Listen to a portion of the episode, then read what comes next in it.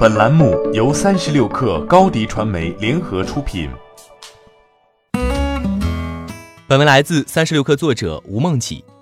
索尼 Xperia 五国行版在官网的预售悄悄开启，定价五千三百九十九元，处于高端手机的定位区间里。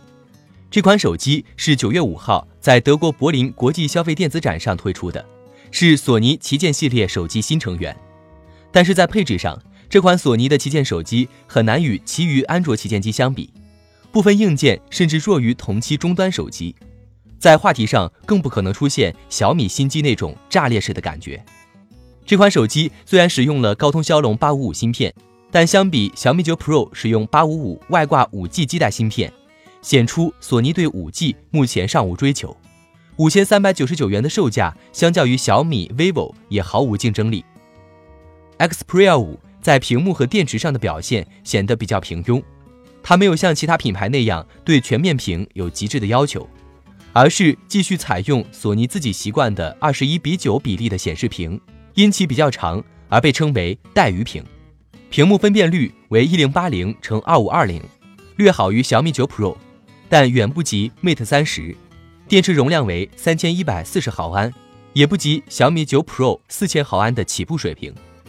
Xperia 五的摄像模组为三摄，像素均为一千二百万，与 iPhone 十一的情况相当。但相关材料并未显示 Xperia 五在摄像软件上取得了更多进展。比起 Realme 和小米纷纷在六千四百万像素和一亿像素上的投入，Xperia 五的摄像模组数据并不让人感到满意。摄像本来是索尼产品中比较突出的一部分，但由于索尼内部条块分割严重。最好的摄像技术体现在索尼相机系列上，而手机表现平平。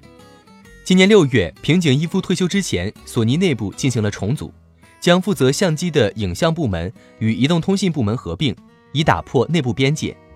但从 Xperia 五的摄像模组情况来看，内部重组带来的技术利好还没有体现出来。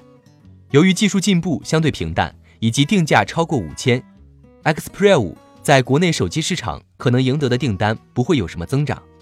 索尼手机在全球市占率已经从最高百分之九降至不足百分之一，今年第二季度在日本市场跌出前五，想要翻身很困难。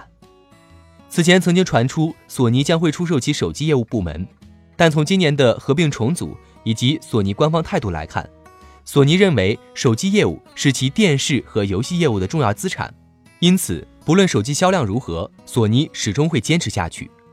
坚持归坚持，但手机业务的市场营销策略得改改，在研发上也需要向新的发展潮流看齐一下。